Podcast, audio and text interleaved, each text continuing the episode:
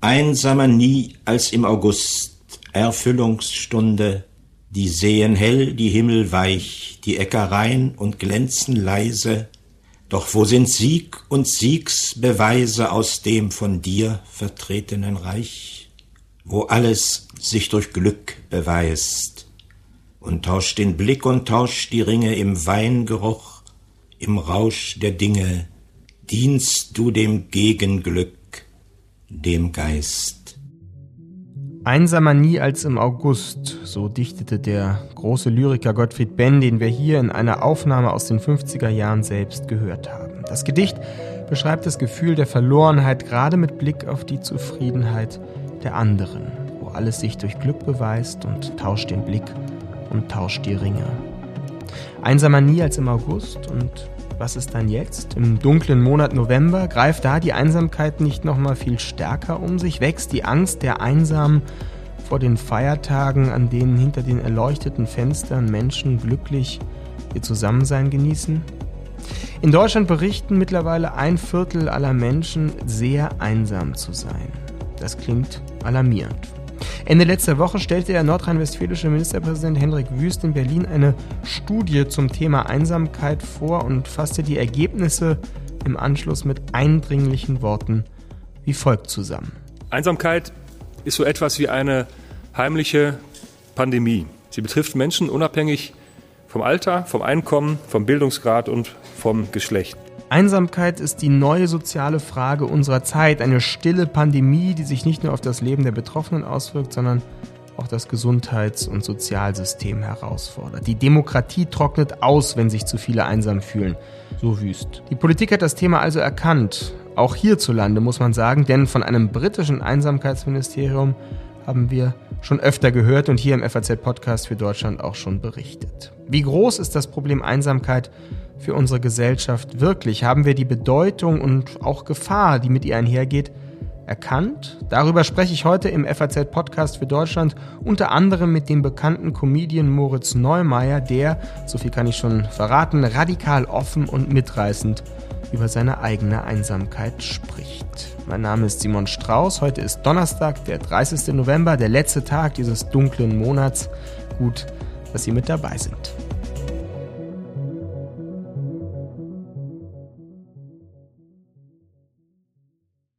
Ich will nun zuerst über die in der Anmoderation schon zitierte Studie sprechen, und zwar mit Deborah Brickau. Sie ist wissenschaftliche Mitarbeiterin an der Ruhr-Universität Bochum und war beteiligt an der Untersuchung, die Ministerpräsident Wüst jetzt zur Grundlage seines politischen Handelns nimmt. Ich grüße Sie, Frau Brickau. Hallo, guten Tag.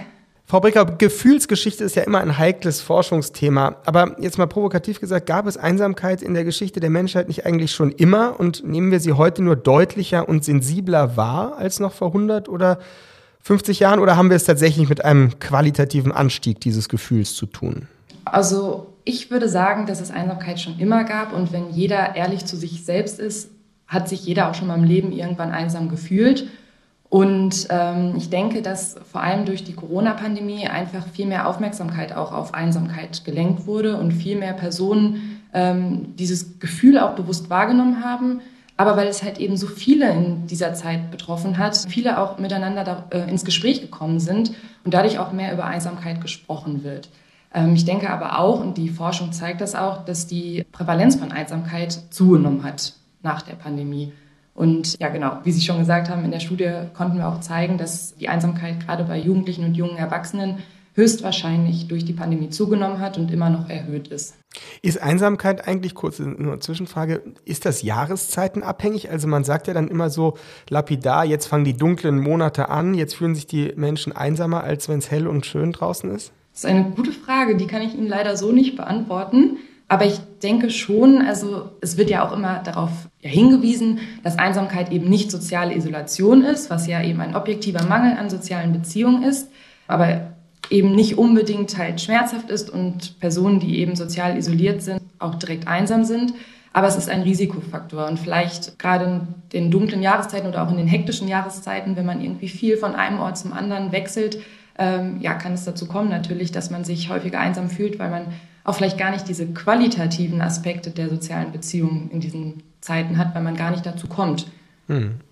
Stichwort qualitative sozusagen Effekte der, der sozialen Beziehungen. Ein Ergebnis Ihrer Studie ist ja offenbar auch, dass sich Jugend, einsame Jugendliche viel weniger sozusagen Interaktionen mit Freunden oder etwa sportliche Aktivitäten hingeben, sondern viel mehr Zeit mit Mediennutzung verbringen. Kann man diesen Rückschluss also schon machen, je mehr man sozusagen die Jugendlichen mit, mit Medien zu tun haben lässt, desto einsamer werden sie? Also das ist auch wieder eine interessante Frage und da würde ich auch sagen, das ist ein Wechselspiel. Also es kann auf jeden Fall ein Risikofaktor sein, wenn man ähm, sich sehr in die sozialen Medien flüchtet und sie auch sehr exzessiv nutzt, dass man dadurch einsam wird, weil man die ähm, ja, Offline-Kontakte auch vernachlässigt. Aber genauso kann man auch soziale Medien ja für den Kontakt mit anderen Menschen nutzen, was ja zum Beispiel auch gerade während der Corona-Pandemie sehr häufig getan wurde, wo sich Personen online getroffen haben und dadurch halt ihre Offline-Kontakte noch weiter aufleben lassen konnten und mit anderen in Kontakt treten konnten. Das heißt, in meinen Augen kann es ein Risikofaktor sein, aber gleichzeitig auch eine Strategie gegen Einsamkeit. Und es kommt auf die Art und Weise an, wie die sozialen Medien genutzt werden. Mhm. Einsamkeit ist auch eine soziale Frage. Armut spielt eine Rolle. Heißt das, je mehr Geld ich habe, desto weniger risikoanfällig bin ich für Einsamkeit? Ja, wenn man das so direkt sagen möchte, kann man das ähm, auf jeden Fall miteinander in Verbindung bringen. Also Personen, die ein geringes Einkommen haben, haben definitiv ein erhöhtes Risiko für Einsamkeit. Was vor allem daran liegt, dass viele soziale Aktivitäten Geld kosten und man nur durch eben finanzielle Mittel mit anderen in Kontakt treten kann. Sei es, ähm, wenn man zum Beispiel einen Kaffee trinken geht oder auch andere Aktivitäten, ins Theater gehen, ins Kino gehen. Das kostet alles Geld. Und wenn halt eben Begegnungsorte fehlen, die kostenlos aufgesucht werden können, haben eben Personen, die wenige finanzielle Mittel haben, also dementsprechend an Armut leiden, vereinsamt, weil sie gar nicht die Möglichkeiten haben, mit anderen in Kontakt zu kommen. Mhm. Wollen Sie vielleicht noch mal ganz kurz sagen, wie Sie Ihre Studie durchgeführt haben? Das würde mich noch mal interessieren. Also haben Sie das mit rund äh, mit Umfragebögen gemacht? Haben Sie mit einzelnen Betroffenen gesprochen oder wie, wie kamen Sie zu den Ergebnissen? Genau, es war ähm, eine Online-Umfrage beziehungsweise die Studie ähm, bestand aus einer Integration von Daten aus zwei unabhängigen Stichproben. Einmal ähm, die eine Stichprobe, wo der Fragebogen speziell für diese Studie und für die Fragen ähm, der Studie konzipiert wurde, die 16- bis 20-Jährige aus ganz NRW befragt haben, die auch repräsentativ für Alter und Geschlecht war. Die waren, also die Stichprobe umfasste ungefähr 1000 Personen. Und dann äh, gab es noch Stichprobe 2, das waren Achtklässlerinnen aus dem Ruhrgebiet, also Achtklässler und Achtklässlerinnen, die Daten äh, haben wir bekommen von der Glücksstudie, die von der Stiftung Merkur finanziert wurde. Und ähm, die ist eben repräsentativ für das Ruhrgebiet und dort wurden auch alle Schulformen repräsentativ erhoben. Und da war der Fragebogen aber nicht speziell für die Studie konzipiert. Und äh, bei Stichprobe 1 handelt es sich eben um einen Online-Fragebogen, wo die Personen halt eben Fragen gestellt bekommen haben, teilweise auch Fragen, wo sie offene Antwortfelder hatten und offen antworten konnten. Und bei der Stichprobe 2 war das eine Befragung, wo die äh, Wissenschaftler, Wissenschaftlerinnen in die Schulen gegangen sind und dort dann äh, wirklich mit Stift und Papier die Daten äh, erheben lassen haben. Und die Ergebnisse jetzt Sie ganz persönlich, hat Sie die überrascht? Waren Sie davon alarmiert oder wie würden Sie die einschätzen? Also ich finde schon, dass es äh, auch sehr erschreckend ist, wie viele Jugendliche und junge Erwachsene unter Einsamkeit leiden. Vor allem vor dem Hintergrund, dass das ja eine Altersgruppe ist, die gar nicht im Fokus lag oder die lange Zeit halt gar nicht berücksichtigt wurde, weil man immer Einsamkeit mit ja gerade den älteren Menschen in Verbindung gebracht haben, die halt oft eben, also so das Bild von, von älteren Menschen, die zu Hause alleine sitzen und eben einsam sind und die Jugendlichen und jungen Erwachsenen, dann denkt man, okay, die, die haben ja vielleicht viele Kontakte und die sind ja viel unterwegs und die waren gar nicht so viel äh, oder die waren gar nicht im Fokus. Und deswegen ist es natürlich erschreckend, wenn man sieht, wie viele Jugendliche und junge Erwachsene eben auch unter Einsamkeit leiden ähm, vor dem Hinblick, dass da noch genug Strategien vorhanden sind und dass ähm, Jugendliche und junge Erwachsene auch gar nicht in den Strategien gegen Einsamkeit berücksichtigt werden. Und dass es diese Strategien eben noch nicht gibt, das hat jetzt ja offenbar auch die Politik erkannt. In Großbritannien gibt es ja dieses Einsamkeitsministerium schon länger. Bei uns hat jetzt der Ministerpräsident Wüst da so einen ersten Vorstoß gemacht, will eine Einsamkeitskonferenz nächstes Jahr ausrichten. Aus Sicht jetzt der Forscher und birgt es nicht eigentlich auch ein Risiko, wenn das Thema jetzt so politisiert wird? Ich denke nicht, dass es da ähm, ein Risiko für die Forschung geben würde. Vielmehr sehe ich auch Potenzial darin, weil die Forschung durch finanzielle Mittel ja gefördert werden muss. Das ist ja ohne, ohne die finanziellen Mittel beziehungsweise ohne Förderung ist Forschung gar nicht möglich. Und durch die Politik gerät Einsamkeit und das Thema und die Forschung dazu ja mehr in den Fokus und bekommt mehr Aufmerksamkeit. Und ich denke, dass ähm, es immer gut ist, mehr über Einsamkeit zu sprechen und dabei auch eben Risikogruppen in den Fokus äh, zu nehmen, mit einzubeziehen und dass die Politik halt dabei helfen kann, auch gezielte Kampagnen äh, zu bilden oder aufzustellen, die über Einsamkeit aufklären und äh, sensibilisieren, weil Einsamkeit immer noch ein stigmatisiertes Thema oder ein stigmatisierter Begriff ist. Und ich denke, dass durch die Politik viel geschaffen werden kann, wenn, ähm, ja, wenn die Forschung dann auch mit einbezogen wird. Das ist die Einschätzung und Hoffnung der jungen wissenschaftlichen Mitarbeiterin Deborah Bricker von der Ruhr-Universität Bochum von der Fakultät für Psychologie. Vielen Dank für Ihre Zeit. Dankeschön. Also die Forscherin hat keine Berührungsängste mit der Politik, denn das Thema Einsamkeit ist immer noch stigmatisiert, sagt sie, und es ist viel weitreichender, als wir uns das im Allgemeinen so vorstellen. Es ist kein Privileg der Alten oder Kranken, sondern es geht quer durch alle Gesellschaftsschichten hindurch und macht auch vor Jugendlichen nicht halt. Soweit die Erkenntnisse aus diesem ersten Gespräch. Was aber sind die politischen Konsequenzen von Einsamkeit? Warum macht ein Ministerpräsident das zur Chefsache? Gibt es einen Konnex zwischen Spaltung und Einsamkeit, zwischen Populismus und sozialer Isolation? Diese Fragen will ich jetzt mit meinem Kollegen Justus Bender aus der FAS Politikredaktion besprechen, der unlängst einen sehr interessanten Artikel zum Thema Einsamkeit geschrieben hat. Grüß dich, Justus. Grüß dich, hallo. In Deutschland berichten mittlerweile ein Viertel der Menschen sehr einsam zu sein. In deinem Text für die FAS schreibst du, wer seine Nachbarn nicht mehr kennt, immer weniger Freunde hat, kann sich anlesen, was im Land passiert oder es in Videos miterleben, aber das schafft emotionale Distanz. Es macht die Menschen sprunghaft darin, wem sie Sympathie und Solidarität schenken. Sind einsame Bürger demokratiegefährdendere Bürger? Ja, das würde ich sagen, weil sie ja viel schlechter daran sind, das Tatsächliche zu unterscheiden von dem, was ihnen nur vorgespiegelt wird durch irgendein Posting in, in den sozialen Medien oder so. Sie sind ja dann äh, sprunghaft darin, auf irgendetwas draufzuspringen, weil das gerade irgendwo über Videos oder auch Schrift oder was auch immer ihnen äh, vorgegaukelt wird. Aber sie haben ja eben keinerlei Möglichkeit mehr, das zu überprüfen, weil sie eben nicht den Asylbewerber kennen und wissen, wie der wirklich ist. Und sie kennen auch nicht den, den AfD-Anhänger und, und wissen, ob der Nazi ist oder nicht. Äh, und sie haben überhaupt keine Möglichkeit mehr, Dinge empirisch zu überprüfen. Und das ist ja wirklich gefährlich. Soll man sich die Wähler von Donald Trump also als besonders einsame Menschen vorstellen? Ja, also das weiß ich jetzt nicht, ne? Also müsste man untersuchen, wie, wie das da soziologisch ist in Amerika. Aber äh, ich denke schon, also, oder das ist ja völlig unwidersprochen, dass der Aufstieg der sozialen Medien und der Aufstieg der populistischen Bewegungen im politischen Raum jetzt äh, durchaus was miteinander zu tun haben. Also die sozialen Medien gaukeln uns eine menschliche Nähe vor, die nicht echt ist, die auch äh, maximal unverbindlich ist. Also ich muss ja, um Likes zu kriegen von meinen Bekannten, konkurrieren äh, mit irgendwelchen Videos und äh, muss da mithalten. Und wenn ich das, wenn ich nicht mithalte, dann äh, kriege ich die Likes auch nicht, dann kriegen andere die Likes. Das ist ja eine, eine unglaublich entwertende Erfahrung, die man dort macht. Und wenn ich mich streite mit Trollen auf Twitter oder X, wie es jetzt heißt, dann ist das ja auch, ähm, dann sind das Leute, die ich kann mich fetzen mit denen, aber ich schulde denen keine Freundschaft. Ich, ich kenne die nicht seit zehn Jahren, seit der Schule. Äh, und ich und ich muss auch nicht auf die hören. Es ist einfach alles egal. Es ist völlig unverbindlich. Und ähm, und so ähm, finde ich atomisiert sich eine Gesellschaft und so wird auch dann die Sprunghaftigkeit immer weiter erhöht. Mhm, sehr spannend. Also die Einsamkeit als Voraussetzung eigentlich der gespaltenen Gesellschaft, in der wir ja leben. Jetzt gibt es eben politische Initiativen. Ich habe die eingangs erwähnt und eben schon auch besprochen von Herrn Wüst. Wie schaust du auf so eine politische Agendasetzung jetzt?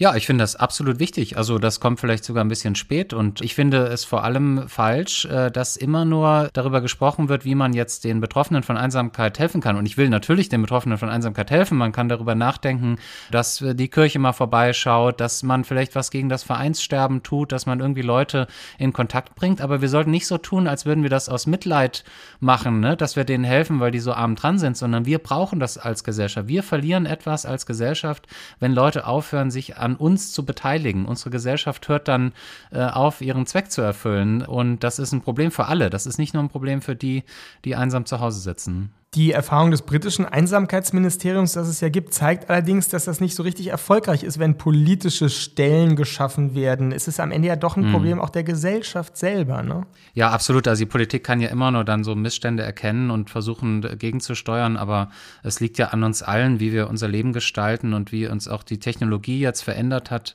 Also ich werde auch nicht so optimistisch, dass man das jetzt ähm, einfach mal so beheben kann. Ne? Aber, aber es ist ja nur wichtig, dass man mal das Problem erkennt, dass Einsamkeit nicht einfach einfach nur schade ist für die Leute, sondern wirklich auch ein politisches Problem, ein gesamtgesellschaftliches Problem und was, was man ernst nehmen muss. Mhm. Sind Politiker eigentlich, würdest du sagen, jetzt auch aus deiner Erfahrung als Politikredakteur, äh, besonders gefährdet, einsam zu werden und deswegen vielleicht auch gar nicht so die besten Repräsentanten dieses, ja, um dieses Problem zu lösen? Ne? Also ich meine, die haben ja unglaublich viel Kontakt, ne? Aber was haben die für eine Sorte von Kontakt? Die fahren dann in den Wahlkreis am Wochenende, sind auf jedem Weinfest, schütteln unglaublich viele Hände, aber haben ja auch so eine, so eine professionelle Distanz dann dazu, ne? Dann werden sie irgendwie kritisiert von dem einen und gelobt von dem anderen und äh, immer geht es um Ideologie und so. Aber was ich ja meine oder was, glaube ich, wirklich Einsamkeit bekämpft, ist so eine ganz verbindliche, starke Bindung an Menschen, denen, die man nicht mal eben so abtun kann, wenn, wenn die einen zur Seite nehmen und sagen, Mensch, du hast da gerade gesagt, du willst die oder die wählen, äh, überleg dir das mal, weißt du nicht, vor zehn Jahren haben wir das und das zusammen erlebt und so. Das ist halt was völlig anderes. Und äh, ich glaube, Politiker sind durchaus gefährdet, dass sie in so einem, in so einer Blase vereinsamen, in der zwar überall Menschen sind, aber in der überhaupt keine Verbindlichkeit herrscht. Politiker sind es und wir Journalisten wohl möglich auch. Deswegen gut, dass ja. wir dieses Gespräch heute geführt haben. Verbindlich. Vielen Dank, lieber Justus. Vielen Dank dir. Die vielbeschworene politische Spaltung hat also auch gesellschaftliche Gründe, das sagt zumindest Justus Bender. Einsamkeit macht ein Gemeinwesen anfällig für Vorurteile und Populismus. Bevor wir jetzt gleich in einen zweiten Teil einsteigen, wollte ich Ihnen jetzt gern zum Durchatmen ein kurzes Medley aus anderen Einsamkeitsstimmen vorspielen. Wir haben hier in der großen FAZ-Podcast-Familie nämlich das Thema Einsamkeit in der Vergangenheit schon aus sehr unterschiedlichen Perspektiven beleuchtet. Mein Kollege Christopher Nagor hat für uns ein kleines Best-of zusammengestellt. Einsame Menschen sterben früher als nicht einsame Menschen, beziehungsweise, wenn man es positiv formulieren möchte, soziale Kontakte und sozial eingebunden zu sein, ist ein Puffer gegen Stress. Dann liege ich meist daheim auf meinem Sofa, höre Musik und bin dann richtig, richtig traurig. So, so traurig, ähm, dass ich mir auch überlege, was soll das eigentlich alles noch? Die Länder, die auch vor allem über ausgebaute Wohlfahrtsstaaten verfügen, die dieses Risiko der Armut deutlich reduzieren können, sind wiederum auch die Länder, die das Problem der Einsamkeit am besten bekämpfen können. Also ich glaube tatsächlich, dass etwas in unserer Gesellschaft passiert. Wir wissen, dass wir eine Individualisierung haben, die vonstatten geht. Diese Individualisierung, die übersetzt sich technologisch, ähm, dass wir in Echokammern unterwegs sind, die uns absichtlich voneinander trennen. Wir wissen, dass ähm, das Soziale, die Begegnungsfläche eher wegrationalisiert wird. Das waren Ausschnitte sowohl aus dem FAZ Gesundheitspodcasts als auch dem FAZ Podcast für Deutschland und einer junge Köpfe Veranstaltung mit der CDU-Politikerin Diana Kinnert. Interessante, aufrührende, sehr ehrliche Stimmen, die bei uns hier im FAZ Podcast an verschiedener Stelle schon zur Einsamkeit zu Wort gekommen sind. Das Thema ist so groß, dass wir uns, glaube ich, gar nicht genug darüber verständigen können. Zum Schluss will ich da jetzt noch einmal mit zwei bekannten Einsamkeitsexperten sprechen. Einmal aus der Wissenschaft und einmal aus dem acht Millionen starken Feld der Betroffenen in unserem Land.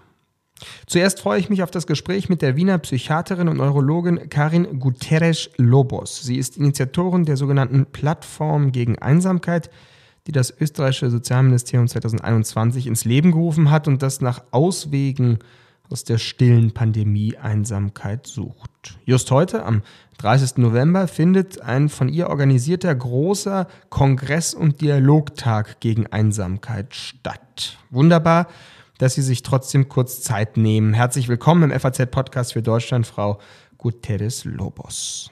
Hallo, schönen guten Tag. Was meinen Sie als Expertin? Was sind die effektivsten Mittel, wenn Sie jetzt sozusagen alle Mittel hätten, finanziell, politisch, gesellschaftlich, was wären die effektivsten Mittel, die wir heute ergreifen müssten, um Einsamkeit in unseren westlichen Gesellschaften zu bekämpfen? Also eindeutig das Effektivste ist, alle Mittel, die wir haben, die wir dafür übrig haben, in soziale Teilhabe zu stecken. Das weiß man, dass das ein ganz wichtiger Faktor ist im Zusammenhang mit Einsamkeit. Und da geht es um ganz viele Perspektiven. Wie gestalte ich Kommunen? Das geht darum, wie bringe ich die Generationen zusammen? Wie kann ich Kinder und ältere Menschen irgendwie vernetzen? Welche Einrichtungen gibt es? Aber auch, wie habe ich den Zugang zu sozialen Services? Armut spielt in dem Zusammenhang eine große Rolle. Und natürlich auch, wie gut sind zum Beispiel Ärztinnen und Ärzte auch darin geschult, geschult zu wissen, wenn jemand zum Beispiel inkontinent ist, was mit großer Scham behaftet ist, dass sie dann auch weiterverweisen können. Erstens das gut diagnostizieren, gute Maßnahmen treffen, aber dann auch vielleicht auch Einrichtungen weiterverweisen können, die hier Unterstützung bieten. Mhm. Sie haben angesprochen, Armut ist ein Problem. Also ist Einsamkeit am Ende auch wirklich ein soziales Problem? Äh schichtenabhängig sozusagen? Es ist ein Problem der sozialen Teilhabe und das ist natürlich immer auch mit Armut. Ja, so wie ja, wir wissen ja, dass auch Gesundheit ganz eng mit Armut letztlich in Zusammenhang steht und genauso ist es auch mit Einsamkeit, nämlich auch über die Frage eben der sozialen Teilhabe. Und man weiß, es gibt ja die zwei Begriffe soziale Isolation und Einsamkeit, dass soziale Isolation ein noch höherer Risikofaktor für schlechte Gesundheit ist als Einsamkeit alleine für sich genommen. Ja. Mhm. In anderem Zusammenhang haben Sie mal gesagt, dass Individualisierung zu Entsolidarisierung führt. Heißt das mit Blick auf unsere sozusagen individualisierte kapitalistische Gesellschaft, dass wir eigentlich äh, im individualisierten Westen auf noch einsamere Zeiten zusteuern jetzt? Naja, also der neoliberale Zeitgeist ist ja, betont ja sehr unsere quasi Autonomie, nicht? Wir sind, wir können alles alleine, wir sind alleine stark und dann ist es halt schwierig am Ende auch, wenn man sich tatsächlich einsam fühlt, äh, Hilfe zu holen, weil das mit großer Scham behaftet ist in einer Gesellschaft, die so auf den Individualismus und die individuelle Stärke ausgerichtet ist. Ja, das heißt, wir müssen aufpassen. Ja, wir müssen sehr aufpassen, dass das nicht passiert und eben ganz viele, das ist quasi eine Querschnittsmaterie, sich mit sozialer Isolation und Einsamkeit zu beschäftigen. Wir müssen in ganz vielen Bereichen schauen, dass wir hier eben ganz auch unterschiedliche Maßnahmen setzen, um dem entgegenzuwirken, weil man weiß natürlich auch aus der soziologischen Forschung zumindest, dass extreme soziale Isolation natürlich auch verführbar macht für krude Ideen, für Verschwörungstheorien und für Entsolidarisierung natürlich. Mhm. Ja, also gesamt gesellschaftliche und politische Aufgabe. Gibt es denn ein Land oder eine Gesellschaft, die aus Ihrer Sicht besonders effektiv gut gegen Einsamkeit gearbeitet hat? Äh, also ich glaube, dass, äh, also ich will jetzt da gar nicht ein Land, ich glaube, es gibt verschiedene Maßnahmen, die in unterschiedlichen Ländern sehr gute Erfolge haben. Aber was man so allgemein sagen kann, ist eben, weil wir ja jetzt auch die großen äh, ökonomischen Schwierigkeiten haben, also all die Länder, wo die Leute näher beisammen sind, wo es keine große Kluft zwischen Arm und Reich gibt. Das ist mal ein ganz wichtiger Faktor. Diese Gesellschaften kann man sich mal anschauen, wo das besser gelingt. Das war lange Zeit zum Beispiel Skandinavien oder so, ja.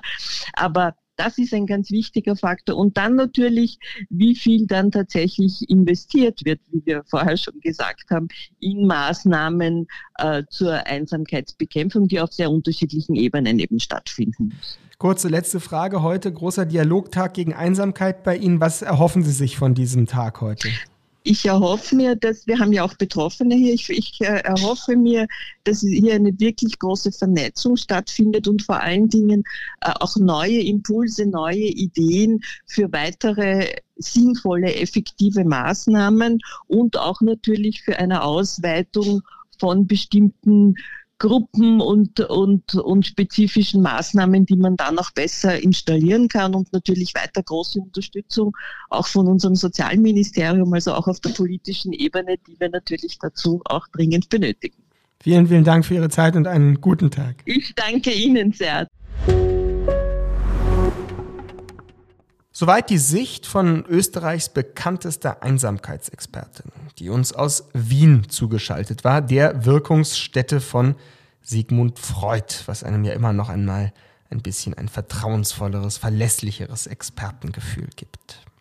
Jetzt springen wir aus Wien ins tiefste, sicher auch sehr verschneite Norddeutschland und rufen an bei einem Mann, der vor kurzem Schlagzeilen machte mit einem sehr mutigen, sehr offenherzigen Geständnis seiner Einsamkeit. Die Rede ist vom 1988 in Preetz geborenen Poetry Slammer, Podcaster und inzwischen deutschlandweit sehr bekannten Stand-up-Comedian Moritz Neumeier. Welcome to the show. Vielen Dank für die Einladung. Herr Neumeier, wenn Sie Ihren Kindern, drei haben Sie, habe ich gerade nochmal bei Wikipedia nachgelesen, wenn Sie Ihren Kindern erklären, was Einsamkeit ist, was sie bedeutet, welche Worte wählen Sie da? Ich glaube, na, ich weiß gar nicht, ob ich, den, ob ich mit denen eins zu eins über Einsamkeit spreche, sondern ich glaube, ich spreche mit denen über bestimmte andere Themen, die Einsamkeit bedeuten, aber die ich jahrelang nicht als Einsamkeit erkannt habe. Also gerade, also mein, ältestes, mein ältestes Kind ist neun, das ist mein Sohn, der sich auch bisher zumindest als Mann identifiziert. Das heißt, er wird als Mann aufwachsen. Und ich habe mit den Jahren gemerkt, dass es sehr viele Sachen gibt, bei denen ich heute denke, naja, da habe ich mich extrem einsam gefühlt. Und bis ich das erkannt habe, war das Gefühl eher, naja, so ist das eben, weil ja, so ist das, wenn man halt als Mann da ist. Also so Sachen wie, es ist völlig normal, dass meine Frau und alle Frauen, die ich jemals kennengelernt habe, so einen bestimmten Freundinnenkreis haben. Und da reden die über Gefühle und tauschen sich aus. Und wenn die eine Sorge haben, dann haben sie den festen Donnerstag und da unterhalten die sich und dann ist es danach vielleicht nicht weg, aber es ist ein bisschen besser. Und ich habe das selten, ich habe das nicht. Und dann habe ich immer gedacht, naja, so ist das halt. Also das sind nicht Männer, ja gut, Freunde, was heißt das? Man, man, man zockt ein bisschen und dann kann man ein paar Sprüche machen und dann geht man nach Hause und hatte hoffentlich jemanden. Aber trotzdem habe ich mich ja einsam gefühlt, ohne dass ich das als Einsamkeit erkannt habe, sondern einfach dachte, naja, Männer haben halt nicht so Freundschaften. Oder der Fakt, dass es, wenn man in so einem klassischen Modell aufwächst oder so ein klassisches Modell lebt, dann bin ich verantwortlich für bestimmte Sachen wie die Familienfinanzen. Und habe jahrelang gedacht, naja, das ist meine Aufgabe. Der Mann sorgt ja dafür, dass die Familie Geld hat. Und irgendwann habe ich gemerkt, nee, es fühlt sich einfach nur scheiße einsam an, dass ich der Einzige bin, der diese Zahlen wählt, der aufs Konto guckt, der sich überlegt, okay, krass, wir wollen jetzt ein Haus kaufen, das müssen wir sanieren, also brauchen wir die nächsten fünf Jahre Geld. Wie mache ich das denn? Bis ich irgendwann gemerkt habe, dass das extrem einsam macht, wenn der Gedanke ist, wie mache ich das denn, dass wir davon leben, anstatt irgendwann zu denken, ja, wie machen wir das denn? Lass das doch vielleicht zusammen machen, dann bin ich nicht so komplett einsam damit. Mhm. Und ich merke, dass ich mit meinen Kindern über diese Themen spreche, ohne jetzt besonders zu sagen, Einsamkeit äh, ist ein großes Thema, sondern eher um dieses, was habe ich für mich erkannt, was Einsamkeit hervorruft und wie kann ich denen vermitteln, dass man nicht so leben muss. Weil so krass kennen meine Kinder Einsamkeit noch nicht, weil ich meine, die sind, was, die sind vier, sechs und neun, die sind jeden Tag umgeben von, von, von ihren Freundinnen.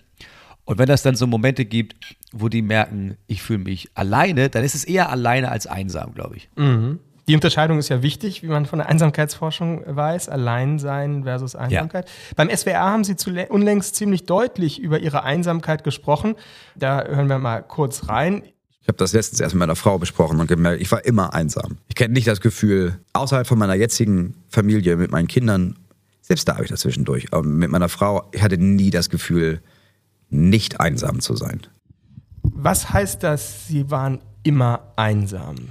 Ich glaube, ich habe nie wirklich für mich gelernt, so eine bestimmte Nähe zu Menschen aufzubauen oder meine Gefühle zu äußern oder die Gefühle. Ich, ich habe ich hab früher als Kind schon angefangen, meine Gefühle einfach für mich zu behalten. So sehr, dass ich meine Gefühle irgendwann so ein bisschen vergessen habe und dann einfach dachte, es ist völlig normal für mich, absolut so gut wie gar nichts zu fühlen. Und wenn man sich selbst nicht öffnet und nicht mit anderen Menschen in Kontakt tritt, dann ist es irgendwann dieses Gefühl von, ich selbst in mir drin fühle mich schon einsam. Wie soll ich überhaupt in der Lage sein, mit anderen Menschen darüber zu sprechen oder mit anderen Menschen in Kontakt zu kommen? Das ist eher eine Art und Weise, wie ich als Kind und als Jugendlicher angefangen habe, mich selbst zu behandeln. Und zwar indem ich mich extrem abschotte. Und das macht automatisch einsam. Mhm. Sie waren ja in einer großen Familie mit sieben Geschwistern, habe ich gelesen. Eigentlich könnte man sich ja vorstellen, es muss doch eine permanente Umgebung von eben sozialen Beziehungen gewesen sein und immer irgendjemand da. Aber das ist eben ein Trugschluss. Nur weil viele da sind, fühlt man sich nicht automatisch nicht einsam. Genau, also man, ich glaube, man, es gibt eine Menge Menschen, die jeden Samstag in so ein Fußballstadion rennen mit 38.000 anderen und trotzdem immer das Gefühl haben, sie sind für sich innen drin einsam. Also es kommt, glaube ich, gar nicht so darauf an, was gibt es da für äußere Einflüsse, wie groß ist die Gruppe, in der man sich bewegt, sondern wie sehr ist man in der Lage, das, was man selber innen drin ist, derart preiszugeben oder irgendjemandem zu zeigen, dass dieses Gefühl von Einsamkeit aufhört. Ich kann mich stundenlang mit jemandem unterhalten und trotzdem das Gefühl haben, ich bin hier einsam nur für mich alleine, weil ich es nicht schaffe, irgendwas von mir zu teilen, was dieses Gefühl von Einsamkeit aufheben kann. Eine neue Studie ergibt, acht Millionen Deutsche fühlen sich einsam, also eine Volkspandemie. wenn die jetzt uns zuhören, welchen ja, Rat, sind ja kein Mediziner, kein Psychologe, aber jetzt nur von sozusagen einsam zu einsam, was können Sie sagen? Was, was hilft? Also ich kann aus meiner Erfahrung sagen, dass es hilft, das erstmal zuzugeben, weil das ist ein furchtbares mhm. Gefühl. Also ich finde, dieses, dieses sich selbst eingestehen zu müssen, sich einsam zu fühlen, heißt für mich und ich glaube für viele andere Menschen auch und ich glaube vor allem auch für viele Männer erstmal ein Gefühl von gescheitert zu sein. Also was wir, vor, was wir vorgestellt bekommen in der Werbung, guck dir jede Werbung an, wo Menschen grillen oder Fußball mhm. spielen, ist immer das Ding von, boah, die haben ja eine krasse Verbindung, ich habe hier meinen Kreis von Leuten, äh, mhm. ich habe hier meine Freundesgruppe und wir alle haben auch Freunde, aber einmal zugeben zu müssen, naja, vielleicht habe ich gar nicht die Verbindung zu meinen Freunden, die ich gerne hätte. Vielleicht bin ich eigentlich viel sentimentaler, als ich zugeben möchte. Vielleicht hätte ich viel mehr so eine engere Verbindung, in denen ich über irgendwas spreche, was nicht ist, ja, Haus und ja, ist anstrengend, ja, und mal gucken, was die Regierung zu Hause sagt. Oder irgendwelche dummen Sprüche zu machen, sondern vielleicht, vielleicht habe ich das Bedürfnis danach, ein Gefühl zu teilen und kann das vielleicht gar nicht oder habe auch gerade gar keinen, mit dem ich das zusammen lernen könnte. Und das, glaube ich, ist das erste Gefühl, was dann, finde ich, entsteht, ist, naja, ich habe das irgendwie verkackt. Ich, hab, ich bin darin gescheitert, das mir aufzubauen. Und ich kann sagen, es lohnt sich, das zuzugeben. Und es lohnt sich, das auch anderen Menschen gegenüber zuzugeben, weil man ziemlich schnell auf Männer trifft, die sagen, ey, ganz im Ernst, das geht mir genauso, lass das doch zusammen probieren. Und das ist ein richtig schönes Gefühl, jemanden zu haben, der sagt, ich kann das auch nicht besonders gut, ich weiß auch gar nicht, wie das hier funktioniert, aber ich glaube, wenn wir das gemeinsam probieren, vielleicht wird das ganz cool. Und ja das kann ich sagen, dass, dass, dass sich das lohnt. Also man muss jetzt nicht immer sofort eine Therapie anfangen, ist auch eine gute mhm. Sache, ne? aber man muss jetzt nicht, das ist nicht das, was man morgen machen muss, aber sich zu trauen, vielleicht sich als Mann einen anderen Mann zu suchen, bei dem man merkt, ich hatte also das Gefühl, der könnte auch dafür bereit sein, das anzusprechen. Ähm, ich, aus meiner Erfahrung heraus ist das der beste Schritt. Moritz Sommermeier, vielen, vielen Dank für Ihre Offenheit und äh, dass Sie mit uns gesprochen haben. Herzlichen Dank. Sehr gerne. Einsamkeit, das heißt zuerst einmal, sich das eigene Scheitern einzugestehen, sagt der Comedian Moritz Neumeier. Das zu tun, darüber zu sprechen, sich gewissermaßen zu outen, das hilft. Einsamkeit ist nicht nur ein psychologisches, sondern auch ein politisches Problem. Wer Einsame stigmatisiert, fördert gesellschaftliche Spaltung und die Bereitschaft von Bürgern, sich auf krude Ideen einzulassen. Diesen Konnex hat jedenfalls die Wiener Neurologin gemacht. Dass Einsamkeit beileibe nicht nur ein Problem der Alten ist, darauf hat zu Beginn die junge Studienleiterin aus Bochum hingewiesen. Sie erwartet von der Politik, das Thema Einsamkeit ernst zu nehmen, was eben auch heißt, deren Erforschung finanziell zu unterstützen. In Zeiten leerer Kassen, ich verweise auf die Dienstagsfolge meiner Kollegin Livia Gerster, keine einfache Angelegenheit für die Politik. Mein Name ist Simon Strauß. Mitgearbeitet haben heute Kevin Gremmel und Christopher Nagor. Vielen Dank dafür. Morgen wird es hier im FAZ-Podcast für Deutschland um das Thema Geiselnahme gehen. Mit Blick auf die Geschehnisse in Nahost wird meine Kollegin Katrin Jakob sich den traumatischen Erfahrungen widmen, von denen die Hamas-Opfer berichten.